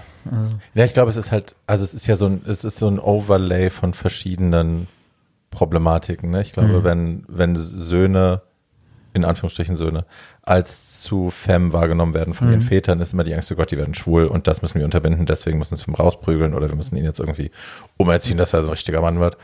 Ähm, Weil das den, ja auch immer gut funktioniert, ne? Ja, hat bei mir super funktioniert. Also mich, meine Eltern haben mich nicht geprügelt, aber ja, der Rest der Welt hat super funktioniert. Ja. Ich bin total butsch geworden. Wie man an meiner Lache hört. ja. Eine gestandene. Also, ihr, ihr müsstet jetzt dieses Bild auch gerade mal sehen, weil es liegt so ein, ein wunderschönes ich will mal sagen, halbzartes Kätzchen. Ein Rubenskätzchen. genau. Auf dem Schoß, auf der Brust, mit den Pfoten gehen, gehen, gehen Hals oder Brust gestreckt, wie auch ja. immer. Es ist, es, ist, es ist ein wunderschönes Bild. Ja, wir sind zusammen, ja. Ihr seid eins. Pfundig. ja, Genau. Ich glaube, ne, also ich glaube, es sind bei die Ängste der Väter vor allem sind ja tatsächlich oft die leider, die es, die es am schwersten machen für uns. Ähm, und ich finde es halt, ich finde es spannend, ne, mit was für was für Mitteln man denkt, da eingreifen zu können oder was sie glauben, dass sie, also mein Vater hat ja auch gedacht, er hilft mir. Der hat mir halt die Haare mal abschneiden lassen und so. Das heißt immer einmal. Ähm, und hat halt, glaube ich, gedacht, er macht mich halt zum richtigen Mann und dann äh, werde ich später weniger Probleme haben. Also es war kein böser Wille mhm. da, sondern es war schon die Bemühung, es mir leichter zu machen, aber ja. ähm, resultiert halt darin, dass ich dann irgendwie das Gefühl gehabt habe, mein Vater liebt mich nicht so geil für ja. ein Kind. Und dass ich irgendwie pervers bin und krank und dass man mich ändern muss. Ähm, ja, also ich bemerke wohl auch bei vielen Vätern das Bedürfnis, es richtig zu machen, indem sie sich irgendwie dem Kind in den Weg stellen. Aber am Ende des Tages, das Beste, was sie machen können, ist einfach liebender Support. Ja, und ich meine, da hatte ich, wie gesagt, ich habe einfach wahnsinniges Glück gehabt. Also vor allem mhm. gerade, also mein Vater, der war tatsächlich einfach jemand, der, der immer, immer, immer äh, wirklich unterstützend da war, zugehört hat und, und, und gesagt hat, egal was passiert, ich bin da. Ja. So, und das ist einfach, also das ist Gold wert. Also ich wäre wahrscheinlich auch nicht so eine gefestigte, starke Person mhm. heute, wenn ich jetzt den, den Support von meiner Familie nicht gehabt hätte. Mhm. Glaube ich gern. Ja. Ich habe sehr verzweifelte Transmenschen schon gesehen. Sehr, sehr, sehr verzweifelte, entwurzelte, die auch ja. ne, versucht haben, sich selber Dinge abzuschneiden und so, einfach weil, weil der Druck so wahnsinnig hoch war. Ja. Ja, also, ja, eine liebende Familie kann so viel Leid ersparen. Aber ja, das gilt ja für alle. Ja. Ähm, lass uns nochmal zurückgehen. Wir waren quasi bei dem Coming Out. Wir waren bei mhm. Max kommt an. Max geht nochmal auf Weltreise? Nein. Nee, ich, ich war dann tatsächlich nochmal ähm, für ein Auslandssemester. War ah, okay. ich nochmal in Australien dann. Ähm, genau, und das war aber schon zu einer Zeit, also ich habe dann, als ich zurückgekommen bin von dieser Reise, habe ich mich dann äh, in ein, erfolgreich in ein Studium eingeklagt, das ging damals noch, weil ich so ein gutes Abitur hatte, aber nein. Ähm. Was 3, war dein NC? 3,4. No, du bist ja. ja eigentlich schon durchgefallen. Nee, also ich hatte genau, ich hatte glaube ich, nee, nee, ich hatte nämlich glaube ich das, nee, das, das knappeste, das knappeste Abi ähm, in dem Jahrgang, weil nämlich nur im Abi auf die dritte Kommastelle gerundet wurde und ich nämlich bei 99,445 Punkten gelandet bin und man brauchte 100 Punkte, um das Abitur zu bestehen. Bam. Wow. Ja, ich wollte es halt ein bisschen spannend machen.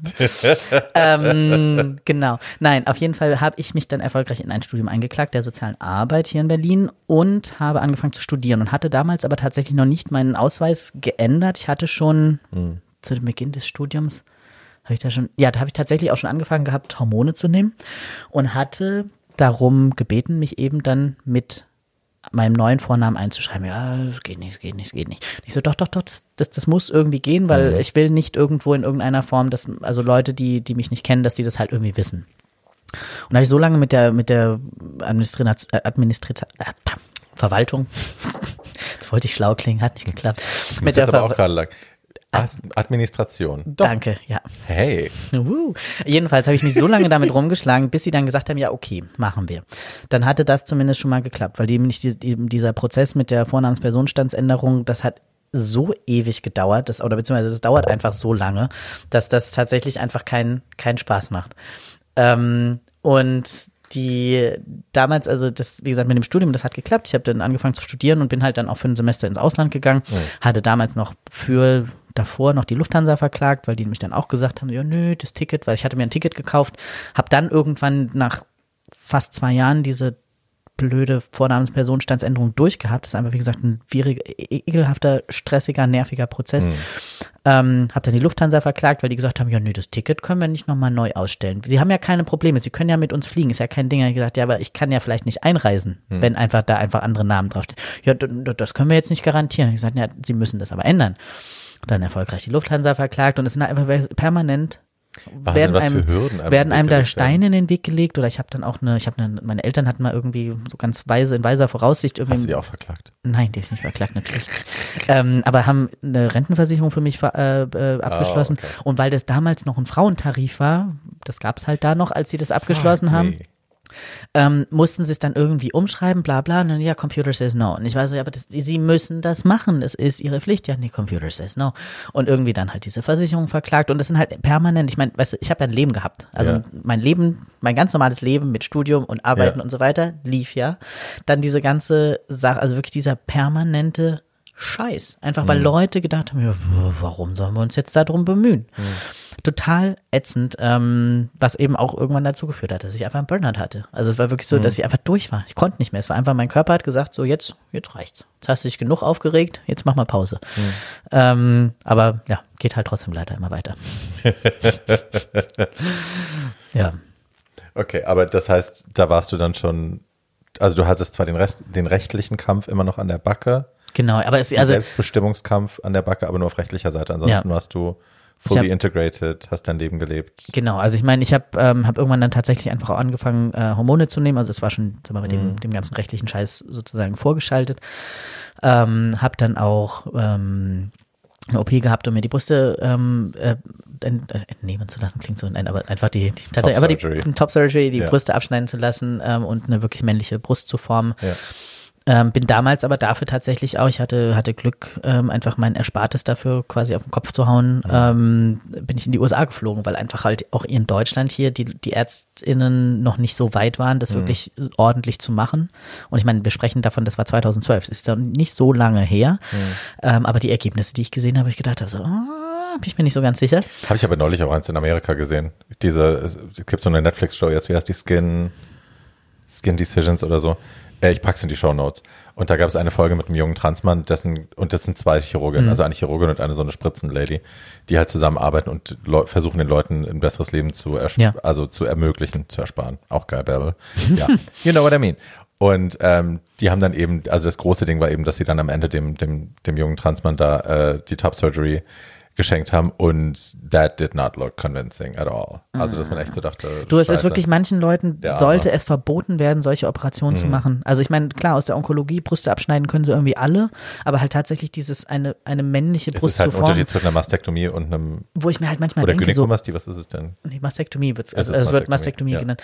Jedenfalls, weißt du, da wo du dir, man- wo du manchmal irgendwie Bilder, äh, Bilder siehst, wo irgendwie die Nippel so quasi in der Brustmitte 10 Zentimeter auseinandergesetzt werden, wo ich mir denke, so, ey, die meisten Surgeons oder, oder OperateurInnen oder Operateure in dem Falle sind halt wirklich einfach Typen, wo ich mir Mhm. denke, guck doch einmal mal in den Spiegel, wo deine Nippel sitzen. So, was, was soll das denn? Warum setzt du die denn irgendwie da Hier. quasi, na, na wirklich hier so, so, so, wo du denkst, du, Ach so. oder, oder teilweise quasi fast So unter die weit. Achselhöhlen. So, das ist ähm, ganz, ganz furchtbar. Und aber, vor allem, was bei mir am meisten dazu beigetragen hat, war eben dieser langwierige Prozess mit der Krankenversicherung, weil den Antrag hier in Deutschland zu stellen, Mhm. um so eine Operation bewilligt zu bekommen, ist ekelhaft. Also du stellst halt den Antrag, der wird in der Regel auch erstmal abgelehnt, dann geht man in ein Widerspruchverfahren, dann muss man zum medizinischen Dienst der Krankenkassen, die, wo dann irgendwelche komischen Leute, die keine Ahnung haben, wer du bist, die haben keine Ahnung von der Thematik, sich dann mit dir da hinsetzen, deinen Körper untersuchen und erstmal schauen, so, hm, sind sie wirklich trans? Hm, hm, hm.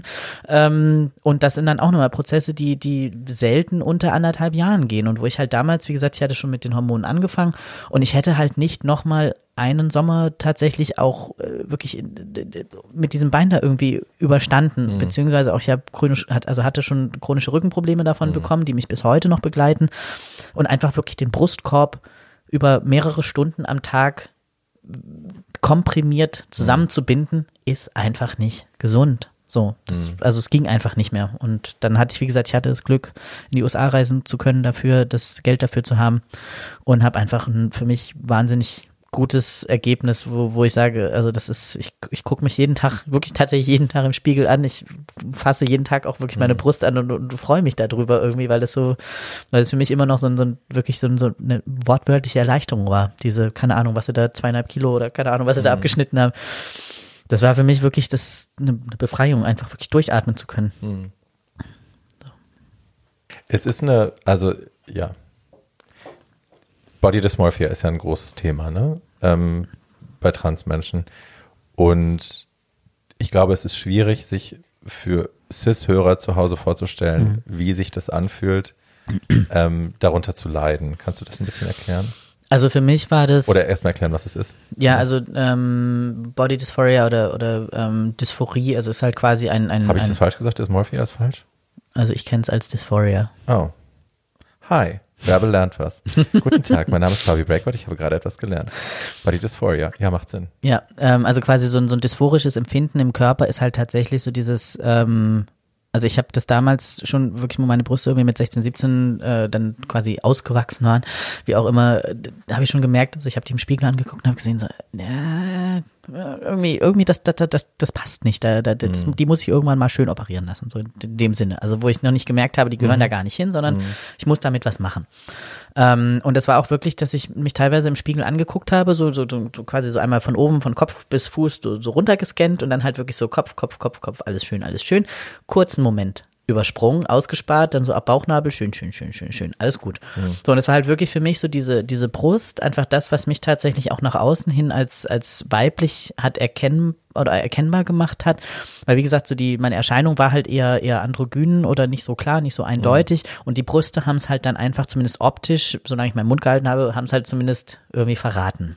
Und das war für mich wirklich was, wo ich auch, also hätte ich, hätte ich entscheiden müssen zwischen Hormonen und, und, und Brust-OP, hätte ich, hätte ich wahrscheinlich die, die Brust-OP vorgezogen, weil ich gesagt habe, so, das ist wirklich was, das hat, das war nicht geil. Und ich erinnere mich wirklich an den Moment, wo ich dann, ähm, nach der OP, ich war dann, also es war wie gesagt in den USA, in Florida, es war ziemlich geil, irgendwie so einen Tag OP gehabt, am nächsten Tag mit den Füßen im Meer gewesen. Das war halt, weil, weil die, die machen das da halt auch ambulant. Das ist Ja. einfach auch total großartig. Hier hockst du irgendwie im Krankenhaus für eine Woche und, Ja. und da war ich halt dann, wie gesagt, war ich dann am nächsten Tag mit den Füßen im Meer. So, das war, war einfach auch für, für, für die Recovery irgendwie deutlich besser. Ähm, und als ich dann den Verband abgenommen bekommen habe, also du hast halt erstmal so, so, einen, so einen krassen Druckverband eben nach der OP und Drainagen und also Drainagen ziehen und, und Druckverband ab. Und dann bin ich aus dieser Praxis rausgelaufen und ich hatte halt so ein, ähm, weil die gesagt haben, so man soll halt Hemden so mit so Knöpfen anziehen, mhm. damit man halt nicht die Arme nach oben nimmt, weil man mhm. sich T-Shirts über den Kopf zieht, weil dann irgendwie die Nähte aufgehen könnten, mhm. bla bla.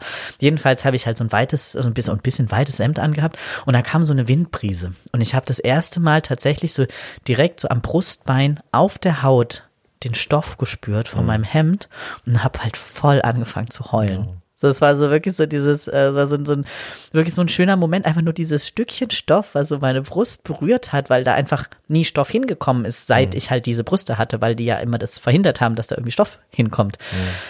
Und das war einfach so ein, einfach wirklich so ein wahnsinnig schönes Gefühl, wo ich gemerkt habe, so, und, und wirklich so dieses, dieses tief, tief, tief, tief durchatmen zu können und wirklich so diese Befreiung von so einer Last, das weg, weg, einfach wegzuhaben und auch diese, wo ich gemerkt habe, auch so diese, also wirklich mein, mein Körper, so wie er jetzt ist, ist er halt einfach echt, er ist einfach total perfekt. Es mhm. ist genau so, so, so soll es sein und, und auch ich habe, früher habe ich ganz oft gedacht, so, ich möchte doch normal sein und wäre es doch irgendwie, wäre ich doch nur normal, bla, bla, bla, wo ich mir denke, so, es ist einfach so wundervoll, nicht normal zu sein. Mhm. Es ist so wirklich so großartig, so zu sein, wie ich jetzt bin in dieser Vielfalt, auch wenn ich nicht unbedingt in die Norm passe und mein Körper immer wieder als irgendwie auch äh, teilweise von, von Leuten irgendwie als falsch oder schlecht oder unzureichend bezeichnet wird, wo mhm. ich mir mhm. denke so, pff, nö, der ist, der ist ganz, der ist ganz, ganz wundervoll. Und, ähm, und aber wie gesagt, dieses, dieses Empfinden dem eigenen Körper oder im eigenen, also ich finde, finde es immer schwierig zu sagen, ja, ich bin im falschen Körper geboren, weil ich sage so, das, das trifft auf mich nicht zu.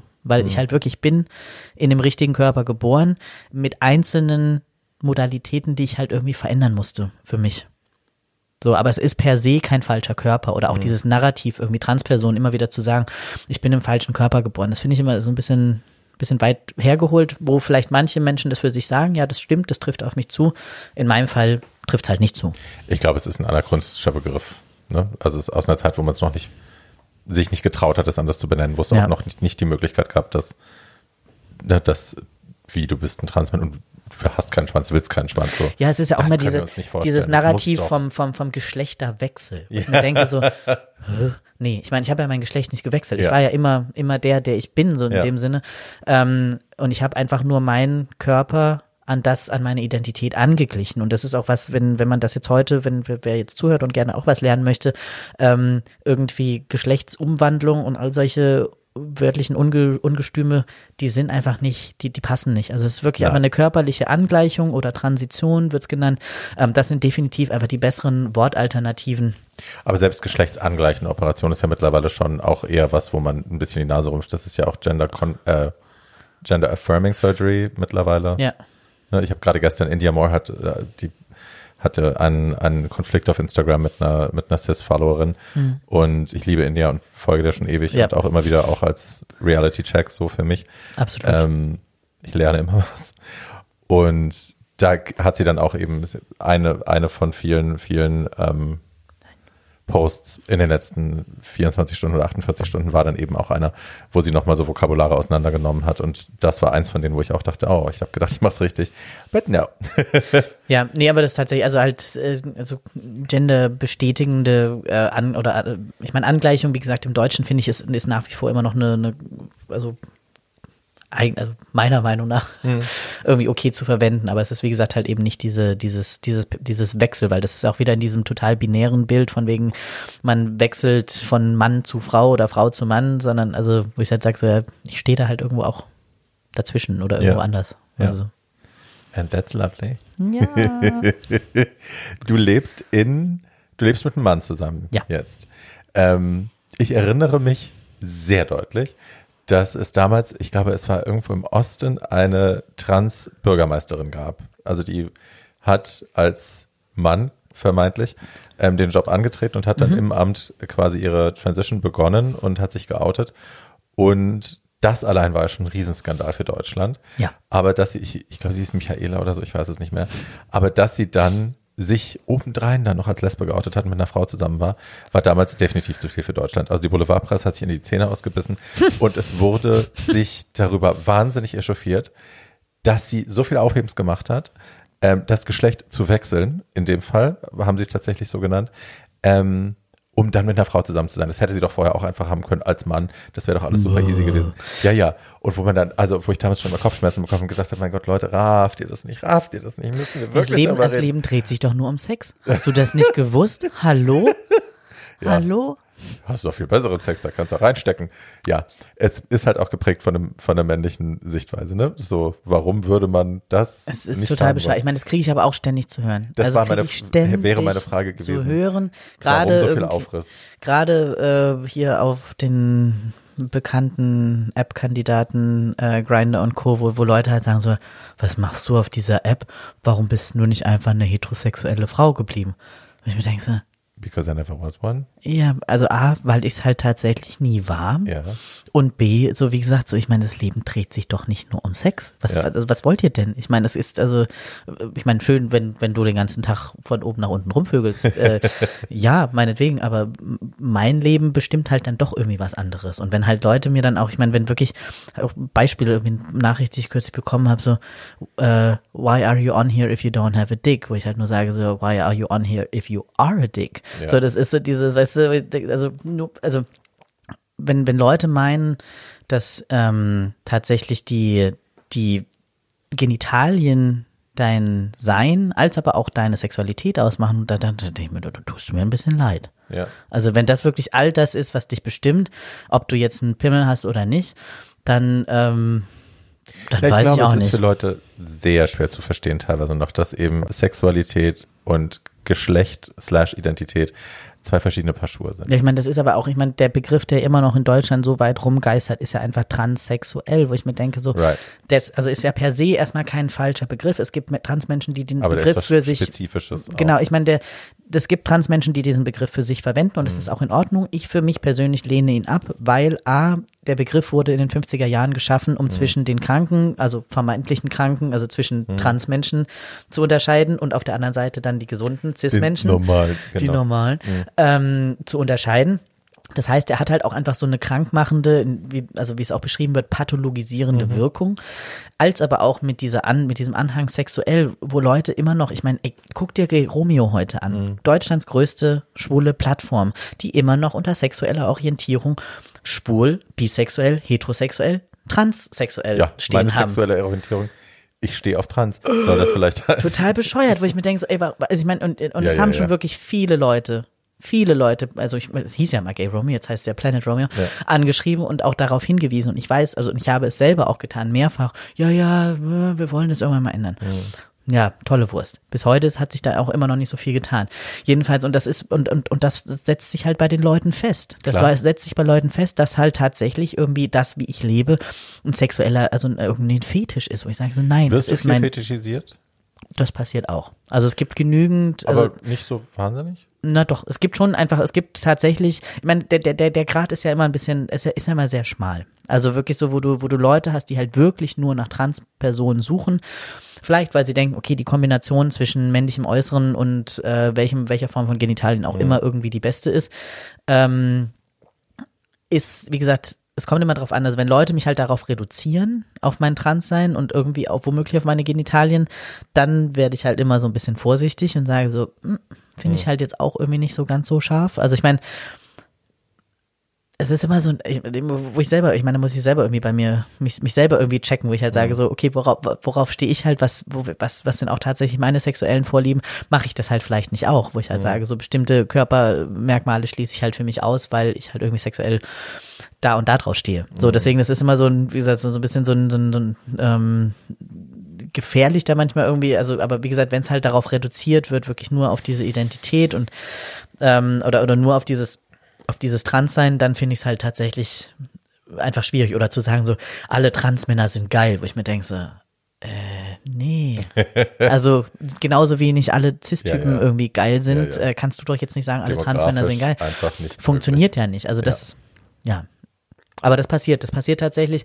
Ähm, also genauso wie halt auf der anderen Seite auch irgendwie Leute dich halt genau aufgrund dessen ablehnen. Mhm. So, das ist und halt sagen, ja, du, du bist kein Teil der schwulen Community. Was willst du hier? Du, Mhm. du gehörst nicht dazu, weil, warum auch immer. Was genauso bescheuert ist. Also, Absolut. Also die einzigen Leute, wo ich mich manchmal dran gestört habe, wenn die auf Gay Romeo damals noch auftauchten, äh, waren so, so Faghags, wo ich dann immer dachte, Mädels, also ist schön, dass wir unsere Zeit zusammen verbringen, ist schön, dass wir zusammen im Club sein können. Aber müsst ihr jetzt hier auf den Dating-Seiten auch noch rumhängen, wo ich, weißt du so. Hm. Ich habe tatsächlich einmal, das hatte ich, äh, also nur durch, also durch Zufall sozusagen erfahren, dass eine Person, die sich als Transfrau, als operierte Transfrau ausgegeben hatte, und es war die, die Mitbewohnerin ähm, von dem, von einem Lover, von einem Freund von mir, die sich tatsächlich als Transfrau bei, bei Geromeo ausgegeben hat äh, und gesagt hat, ja, ich bin operierte Transfrau und, äh, und, und, und stehe halt auf irgendwie auf Männer, bla bla bla, weil sie halt als Cis-Hete nicht genügend Typen abbekommen hat oder keine Ahnung, ich weiß nicht. Es war total bescheuert, wo ich mir nur gedacht habe, also wie. Aber kluges Mädchen, hat es funktioniert bestimmt. Nee, aber ich meine, was, was sie damit für einen Schaden auch der Trans-Community irgendwie right zufügt, ähm, finde ich halt schon echt auch nochmal irgendwie ein bisschen heftig. Also, right. weil das, das ist, das, das war das, was mich daran tatsächlich so angepisst hat. Ja. Also, weil, so, jetzt muss ich mal kurz husten. da, da, da, kommt mir gleich die Galle hoch. Nee, aber nee, es ist halt tatsächlich, ähm, natürlich ist ein ein Transkörper oder auch tatsächlich, oder sagen wir mal, eine, ähm, eine sogenannte Neovagina, also eine operierte mhm. Vagina, einfach auch nochmal was anderes als, als das, was, was äh, bei, bei Cis-Frauen oder als also Personen, die mit Vagina auf die Welt, auf die Welt gekommen sind. Ich meine, es gibt ja nicht nur Cis-Frauen mit Vaginas. Mhm. Ähm, ist halt doch nochmal was anderes. Und wenn dann tatsächlich auch so eine Erwartungshaltung dadurch dann stattfindet, dass das quasi das Nonplusultra oder die Form der, der, der Körperlichkeiten, ich meine, man muss es nicht nur auf die Körperlichkeiten reduzieren, aber es ist trotzdem, also das, das fand ich irgendwie, sich wirklich so als, als Fake-Transfrau auszugeben, das fand ich schon echt so verschroben in einer Art und Weise, wo ich mir denke, so, ey, also, weil das negiert ja auch einfach so die Lebensrealitäten von Transpersonen und die Erfahrungen, die mhm. wir machen. Ähm, das ist genauso wie hier diese, diese Rachel Dolezal oder wie, wie die, wie die heißt, Dolezal, ja. ja. Wie da in den USA, die sich halt irgendwie als, als schwarze Frau ausgegeben hat. Transracial, ja. Ähm, ist halt genauso schwierig. Ja. Irgendwie so dieses, also. Ja, also die ist halt auch ein spezieller Fall, ne? Also das ist eine Frau, über die habe ich lange nachgedacht, über die habe ich viel diskutiert. Ähm, und ich komme ihr nach wie vor, ich kann sie nach wie vor nicht greifen in meinem Kopf. Hast du dir mal diese Netflix-Doku äh, über sie angesehen? Gibt's eine? Es gibt eine, tatsächlich. No. In Guck Deutschland? Sie, ja, ja, ja. Guck sie dir an. Also ich meine, äh, da äh, ich ich weiß nicht, also ich will nicht sagen, dass ich, also ich kann es nicht nachvollziehen, ich kann es nicht verstehen, absolut nicht. Aber es war tatsächlich, also diese, diese Doku fand ich doch nochmal irgendwie so dieses, weil ich, ich krieg's halt auch nur aus so einer politisierten Perspektive mhm. irgendwie mit, so dieses, die, also wo sie halt total gebasht wurde. Mhm. Ähm, und halt tatsächlich mal so eine also Doku aus ihrer eigenen Perspektive zu sehen, das um vielleicht zu versuchen, das zu verstehen und nachzuvollziehen, ich kann es, wie gesagt, immer noch nicht verstehen, aber es war trotzdem nochmal, es war, war gut, das zu sehen. Ich stelle, also das, die Frage, die ich mir halt immer wieder stelle, bin ich intolerant ihr gegenüber und werden in zwei, drei Generationen Leute das angucken, werden sagen, ja, aber ist doch total normal, warum habt ihr euch denn so angestellt? Das ist so die Frage, wo ich mit strauchle, ne? Weil, also bin ich ihr gegenüber so intolerant, wie Leute vor 20 Jahren Transmenschen gegenüber intolerant waren. Und irgendwann später hat man da ein besseres Verständnis für und kapiert es und mhm guckt auf uns zurück und denkt sich, mein Gott, was waren das für Idioten. Aber gut, ich würde sie sowieso nie deswegen angreifen. Ich halte mich da aus der Diskussion, also so weit raus, dass ich sie nicht öffentlich angehe. Ja. Ähm, ja, aber faszinierend, die Alte. auf, eine, auf eine sehr ungesunde Art und Weise, befürchte ich. Lustig, wie wir jetzt von unserem Gespräch da gelandet sind irgendwo. well. ähm, erzähl mir, wie es dir heute geht. Was machst du heute? Womit beschäftigst du dich? Was mache ich heute? Äh, ich sitze heute mit dir in du deinem Schlafzimmer. Nein. Ähm, dummer Arsch. ähm, nein, was mache ich heute? Ähm, und zwar, ich bin, also was ich tatsächlich einfach mache, meine Arbeit äh, bewegt sich einfach tatsächlich komplett um den Transaktivismus. Und ich bin auch glücklich, dass ich heute sagen kann, ich kann davon leben. Also ich bin einer der wenigen Menschen, also ich habe jahrelang nice. wirklich ähm, ehrenamtlich mir den Arsch aufgerissen ähm, und bin aber jetzt tatsächlich an einem Punkt, wo ich sage, ich, ich kann, kann davon leben und ich kann auch ganz gut davon leben, mhm. glücklicherweise. Und ich klopfe gleich mal auf den Tisch, dass das irgendwie auch so bleibt. Und zwar ähm, ich auch. Und zwar bin ich derzeit äh, dabei, hoffentlich bald meine Promotion abzuschließen im Bereich Public Health, wo ja. ich mir, also hier ähm, am Institut für Public Health an der Charité, und jetzt ich, kriege ich hier so einen großen Garfield auf den Schoß und freue mich, ähm, wo ich, wie gesagt, am Institut für Public Health an der Charité gerade promoviere und mir den Zugang zur medizinischen Versorgung von Transpersonen anschaue, mhm. mit einem speziellen Fokus auf sexuelle Gesundheit HIV-Prävention. Ähm, so, und das ist, ähm, wo ich auch sage, das ist für mich tatsächlich in meiner Identität als irgendwo auf dem männlichen Spektrum als Transperson total wichtig, weil transmännliche Personen aus der HIV-Forschung bis heute kategorisch ausgeschlossen werden. Es gibt keinerlei Daten und aufgrund dessen, dass es keinerlei Daten gibt, denken sich halt ForscherInnen so, ja, gibt ja keine Daten, gibt ja nicht, gibt ja auch kein Risiko. Mhm. Wenn wir denken, nein, wir leben in schwulen Beziehungen, äh, wir machen Sexarbeit, wir ähm, haben irgendwie Risikobegegnungen und wir müssen vor allem auch unsere Hormone, also der Großteil der, der, der, also Testosteronpräparate werden halt auch einfach ähm, injiziert das mhm. ist auch einfach, dass wir darauf angewiesen sind, dass wir Zugang zur medizinischen Versorgung, zu sauberen Nadeln und so weiter haben, um einfach mhm. nur unsere transitionsbedingte Versorgung zu bekommen. Und da gibt es eben auch viele Risiken, die Transpersonen eingehen, weil sie dann eben auch Nadeln mit anderen Menschen teilen. So. Mhm. Und ähm, und das ist eben vielen, vielen Leuten nicht bekannt, als aber eben auch auf so einer, sagen wir mal, sozialen Ebene, dass ich immer wieder sage, ich als, als weiblich sozialisierte Person, das heißt, ich wurde als Mädchen erzogen, ich habe irgendwie weibliche, also einfach diese weibliche Erziehung mhm. bekommen. Ich habe es für mich nicht gelernt, in dem Sinne, äh, oder was heißt nicht gelernt, ist falsch, aber halt, sag mal, nicht die richtigen Tools mitbekommen, für meine Bedürfnisse einzustehen und klar irgendwie gesagt zu bekommen, ähm, irgendwie so, oder, oder halt Männer haben halt das Wissen, so in dem Sinne. Mhm. So, die wissen, was, was besser für dich ist. Und es ist leider bis heute immer noch so, dass viele transmännliche Personen, die zum Beispiel dann irgendwie ihre ersten schwulen sexuellen Begegnungen haben, dass dann irgendwelche Cis-Typen halt sagen, so, ja, ich habe schwulen Sex mit dir, ich bestätige dich sozusagen in deiner männlichen Identität, aber wir benutzen kein Kondom. Das heißt, dass dann halt einfach wirklich auf, also dass deine, die Bestätigung der eigenen Identität an eine Bedingung geknüpft ist, die womöglich mit einem Risiko einhergeht. Und das ist halt einfach das ist einfach beschissen. Ich so. hasse Menschen manchmal echt. Und, und das passiert halt, und dann halt wirklich, sagen wir mal, äh, sagen wir mal, den, den Fuß auf den Boden zu stellen oder zu stampfen und zu sagen, nein, aber wir benutzen ein Kondom, führt womöglich dazu, dass die Person sagt, gut, dann haben wir keinen Sex. Das heißt, ich besteht, also die, die Identität ja, ja, ja, wird nicht bestätigt. Und das ist einfach, das können sich viele, glaube ich, nicht vorstellen, wie wichtig das auch tatsächlich mhm. ist, auch diese, diese Bestätigung zu bekommen, gerade vielleicht aufgrund, also auf, auf, auf sexueller Ebene. Ähm, und das ist eben was, also das, das haben, das wird momentan einfach nicht, nicht diskutiert. Und das ist was, wo ich versuche, das wirklich auf den, sagen wir mal, Leute darauf hinzuweisen. Und ich arbeite für eine internationale Organisation namens GATE, also Global Action for Trans Equality, ähm, und leite da eine Arbeitsgruppe namens Trans Men and HIV Working Group, mhm. wo ich sehr, sehr stolz drauf bin, weil wir momentan 23 aktive Mitglieder haben aus 18 verschiedenen Ländern von allen fünf Kontinenten. Wow. Und das ist was, das ist das all, die aller, allererste tatsächlich transmännlich geleitete ähm, Gruppe dieser Art. Und wir haben wirklich auch, wo ich sage, in jetzt, also wir existieren organisiert seit ungefähr einem Jahr und haben da auch wirklich schon so, sagen wir mal, unsere, unsere kleinen Erfolge gefeiert, wo wir wirklich große Forschungsgruppen ähm, angeschrieben haben und gesagt haben, so, hey, ihr habt da, ihr habt, Entschuldigung, ihr habt da wirklich, ihr habt da was vergessen. Mhm. Ihr habt da eine, eine Gruppe vergessen und ausgeschlossen. Und die jetzt halt sagen, ja gut, wir wollen uns mit euch an einen jetzt momentan wegen Corona virtuellen Tisch setzen, aber wir sind dazu eingeladen, uns, mich, äh, uns mit diesen Menschen auseinanderzusetzen, äh, also die großen sagen wir mal, die Big Players der, der HIV-Forschung. Gilead und Pfizer und. Genau, also, na, wobei das sind ja die eher die Geldgeber, die sondern, okay. also mhm. in dem Falle ist es das äh, sogenannte ähm, ähm, Age Prevention, Age HIV Prevention Trials Network, also HPTN. Okay. Das sind halt so die, die momentan mit die größten ähm, Projekte machen. Und mhm. es gab jetzt halt dieses Jahr diesen großen Durchbruch eben in einer, in der Form von, von einem ähm, Impfstoff, der, der vor HIV schützt. Und der wurde halt bei schwulen Cis-Männern gemacht, der wurde bei Transfrauen gemacht und der wurde bei Cis-Frauen gemacht. Aber wer fehlt, sind transmännliche Personen.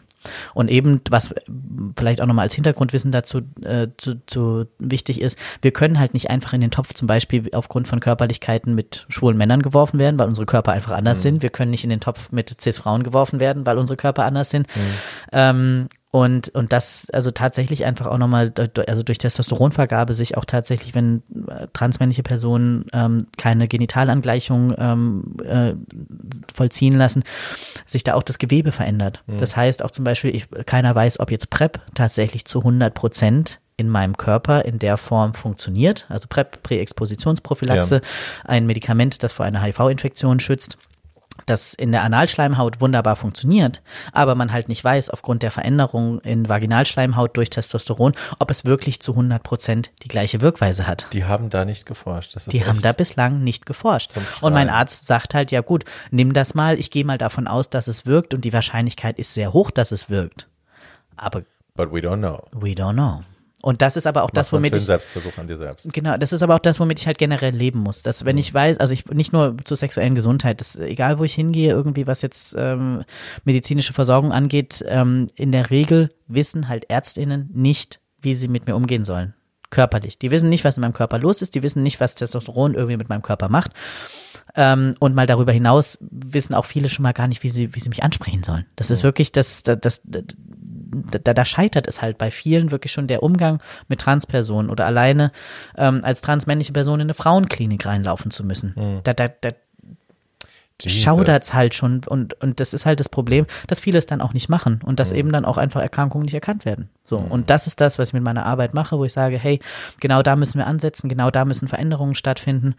Und, ähm, und darüber hinaus äh, biete ich halt tatsächlich auch mittlerweile eben viele Fortbildungen ähm, als, als sozusagen Diversity Consultant oder Diversity Berater an, sowohl für medizinische Einrichtungen als aber auch für Firmen, die halt sagen so, hey, wir wollen uns öffnen gegenüber Vielfalt, jetzt nicht nur was geschlechtliche Vielfalt angeht, sondern allgemein, weil eben auch da ein Potenzial drin liegt. Also einfach so eine vielfältige Sichtweise auch oder vielfältige Blickwinkel eben ja auch einfach total viel Fortschritt bedeuten. Und ich meine, unsere Gesellschaft wandelt sich nun mal. Und wer halt sagt, ja, nö, da mache ich nicht mit, der ist halt einfach irgendwann raus. So.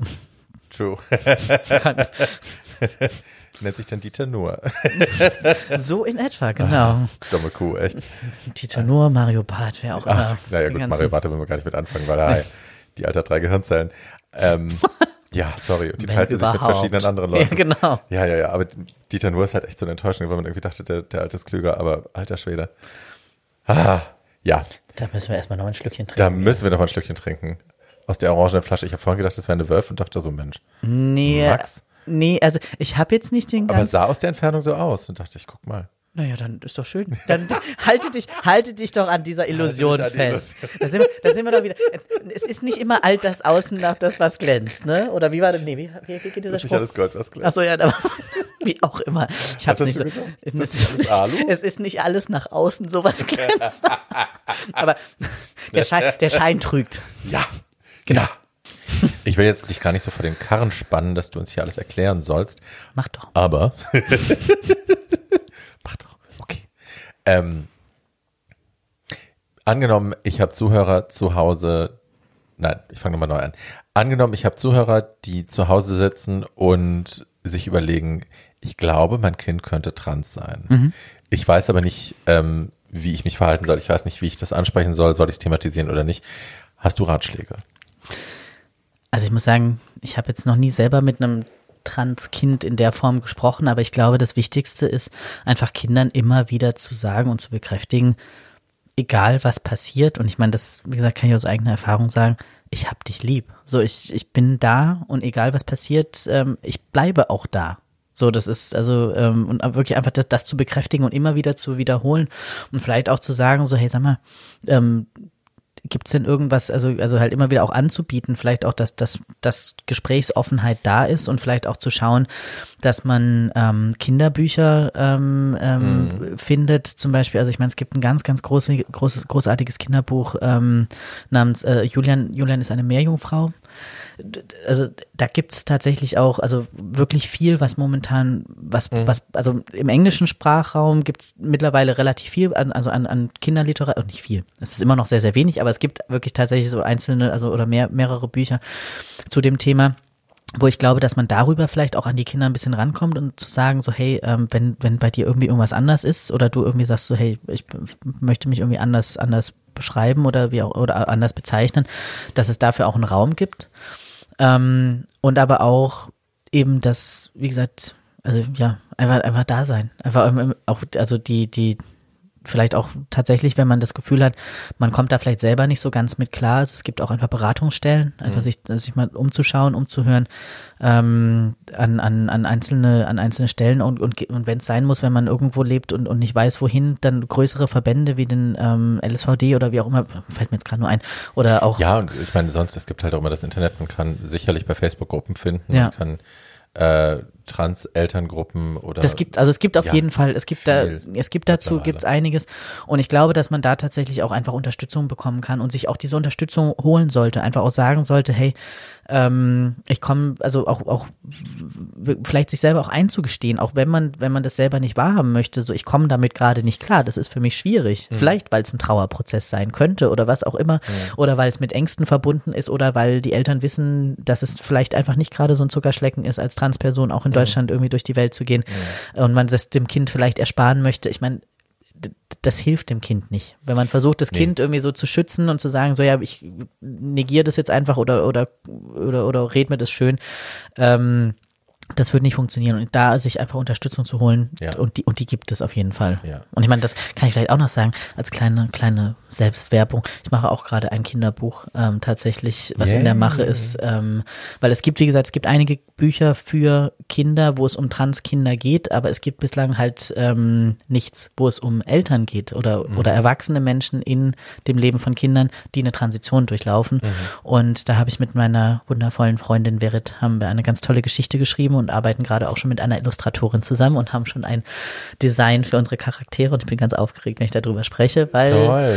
ähm, jetzt müssen wir nur noch einen Verlag finden, falls irgendjemand da draußen einen Kinderbuchverlag hat, äh, darf sich gerne melden. Ähm, ja, jedenfalls haben wir eine tolle Geschichte über einen Elternteil, wo es halt also erst quasi die im, im, in der Geschichte, also die, die Mutter in Anführungszeichen ist und halt irgendwann einfach die Mutter der, der Vater dann wird. Ja. So. Und ähm, das fand, fanden wir einfach wichtig, das auch zu, also nochmal für Eltern auch zu eine Chance zu geben, mit Kindern auch über Hormone, über Transition und so weiter generell zu sprechen. Also wo wir auch eine Sektion dann am Ende des Buches mit, mit Vorschlägen für die Eltern einbringen, wie halt tatsächlich mit Kindern auch über das Thema gesprochen werden kann. Und, Und, dass es halt auch mal Transmännlichkeit ist und nicht immer Transweiblichkeit. genau. Ja. Schön. Ja. Ich wünsche euch ganz viel Fo- Erfolg mit dem Buch und dass Ja. ihr einen Verlag findet. Wirklich, wenn da draußen irgendjemand ist, der ähm, Kontakte hat, der selber bei einem Verlag arbeitet, ihr könnt euch an mich wenden. Ich leite es sofort weiter. Wir packen aber auch alle deine Kontakte in die Shownotes. Ja. Ihr könnt Max auf Internet, äh, auf Internet, Alter, auf Instagram könnt ihr Max folgen. Ähm, sag mir ganz schnell dein Internet-Handle, dein Internet. Bärbel, Ja, ist, reiß dich mal zusammen. ich wollte gerade sagen, das ist, das ist ja der, der Prosecco. Nee, Nein? nee, Schatz, wir kennen uns doch nicht so gut, das ist gar nichts. Ja, na, Eine geteilte. Flasche Prosecco ist wirklich Frühstück. Na gut. No, Sind- so schlimm ist es auch nicht. Nein, also auf- Sag mal dein Instagram-Handle. Genau, mein Instagram äh, ist maxfab, also maxfabmax, also M-A-X, F-A-B, M-A-X, ganz einfach.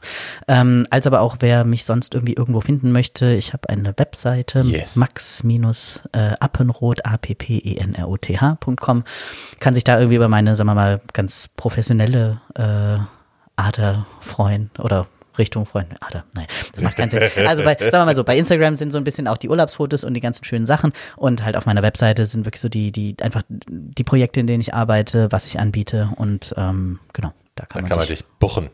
kann man mich buchen, kann man mich finden, kann man mich stalken, kann man irgendwie sich drüber freuen. Sehr schön. Wir machen eine allerletzte Sache noch zum Ende, ähm, weil es mich wirklich interessiert und auch immer wieder, wo ich, ich check mich immer wieder selber und denke mir, what can I do to make it better?